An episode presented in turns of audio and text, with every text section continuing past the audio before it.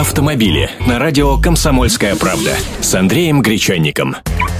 Здравствуйте. Гаишники не запрещают пользоваться мобильниками в пробках. Такую новость распространила фракция ЛДПР. В ответ на запрос вице-спикера Госдумы Игоря Лебедева и председателя Комитета Госдумы по общественным организациям Ярослава Нилова, замглавы МВД Виктор Кирьянов разъяснил, что пользоваться телефоном без гарнитуры запрещается только во время движения. Это значит, что в пробках, когда автомобиль не движется, ничто не запрещает водителям пользоваться телефоном. Строго говоря, никакая это не новость. Просто давайте Давайте прочитаем формулировку статьи 12.36.1 Кодекса об административных правонарушениях Российской Федерации. Пользование водителем во время движения транспортного средства телефоном, не оборудованным техническим устройством, позволяющим вести переговоры без использования рук.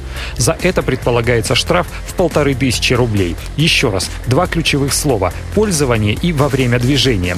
Пользование – это не только разговор по телефону, но и написание смс-сообщений, общение в соцсетях. Во время движения, соответственно, означает, что запрет действует только при движении автомобиля. Машина стоит, значит не нарушение. У обочины перед светофором или посреди дороги про это в кодексе нет ни слова. Но всплыла вся эта история после предложения зампреда Комитета Госдумы по госстроительству и конституционному законодательству Вячеслава Лысакова уточнить формулировку статьи и наказывать за любые манипуляции с мобильником за рулем. Сейчас, похоже, гаишники не склонны просить как-то изменять эту статью.